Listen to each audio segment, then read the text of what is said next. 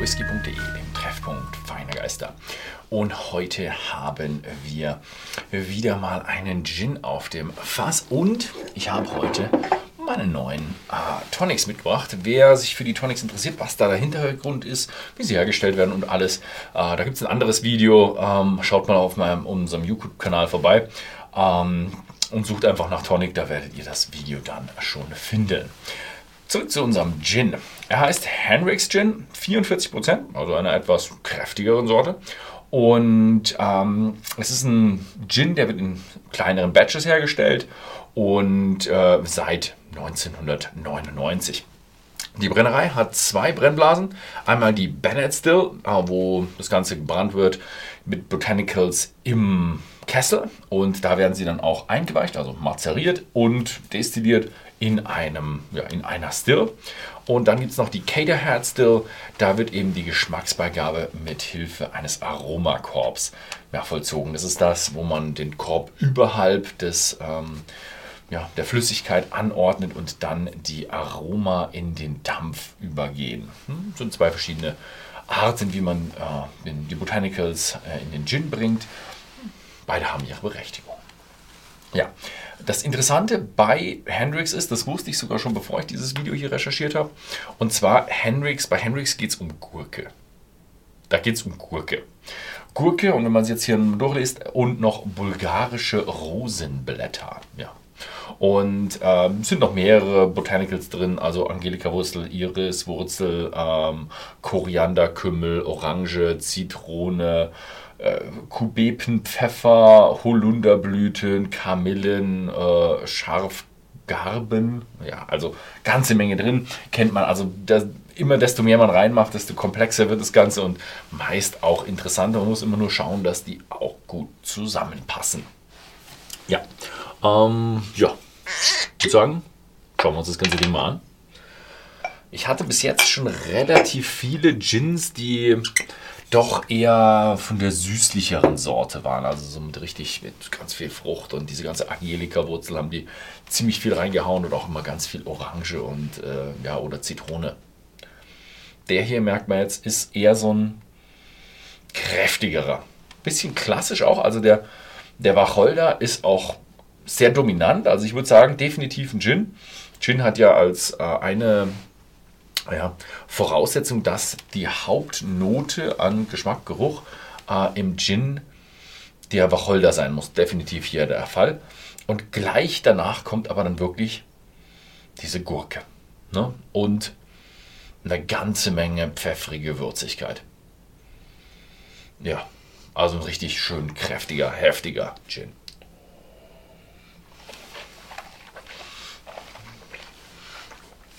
Mhm.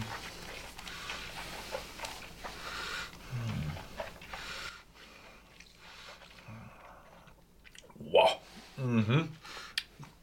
Der hat's in sich. Mhm. Also, so ein bisschen scharf ist er auch ganz am Anfang. Also 44 Prozent ohne Lagerung. Mhm. Kommt schon ein bisschen was bei rum.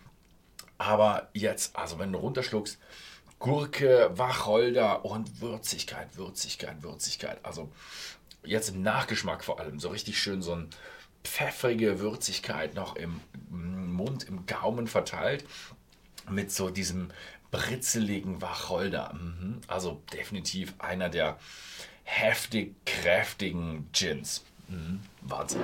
Ja. Gefällt mir eigentlich. Ja.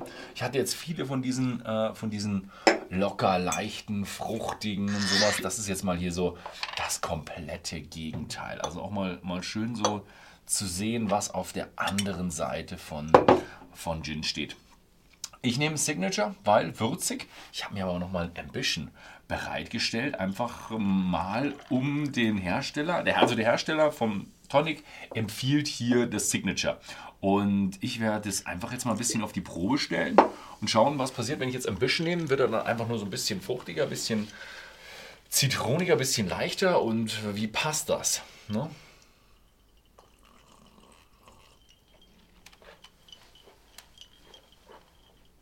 Mhm. Oh ja.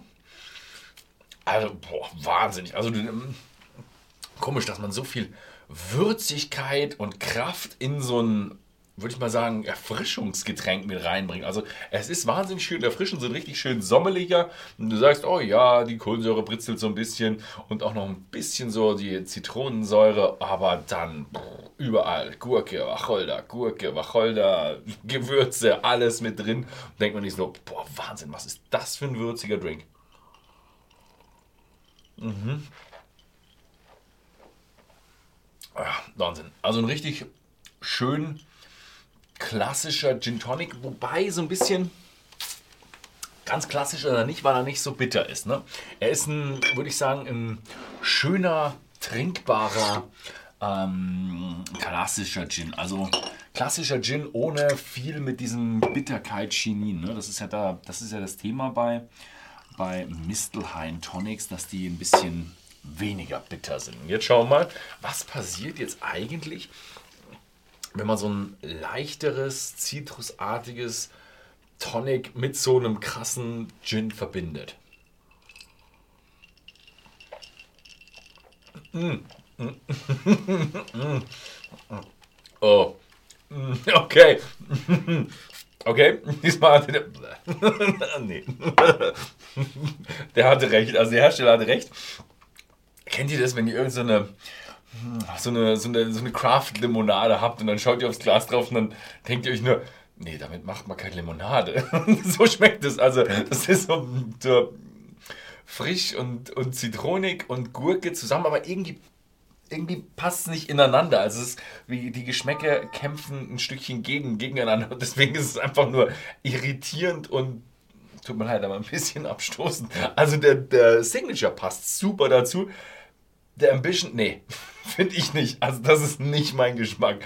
Ja, muss man sagen, diesmal 1 zu 0 für den Tonic-Hersteller. Die wissen schon, warum sie Tonic so rum hergestellt haben. Schau mal, ich, ich stelle es mal auf die Probe. Es, es, gab auch ein paar Gins, da haben beide gepasst. Hm? Also so ganz clear-cut ist es nicht. Diesmal würde ich sagen, ist es definitiv clear-cut, Signature, Tonic. Passt gut, das Ambition passt nicht. Überhaupt nicht. Ja. Ähm, zum äh, Hendrix Gin gibt es natürlich bei whisky.de im Shop zu kaufen für 31,90. Wurde bis jetzt mit 5 Sternen bewertet, also ein schön guter. Ist jetzt nicht meine Meinung, es ist die Meinung der Kunden. Ich versuche ja hier ein bisschen äh, neutral zu bleiben, weil ich weiß, ich spreche mit sehr vielen Lieferanten und die versuchen mich immer zu beeinflussen. Deswegen gebe ich euch ab sofort immer mal so ein bisschen, äh, was sagen eigentlich unsere Kunden dazu? Dann kann man ein bisschen ja, die Lieferantenbeeinflussung ein Stückchen ausklammern. Ne?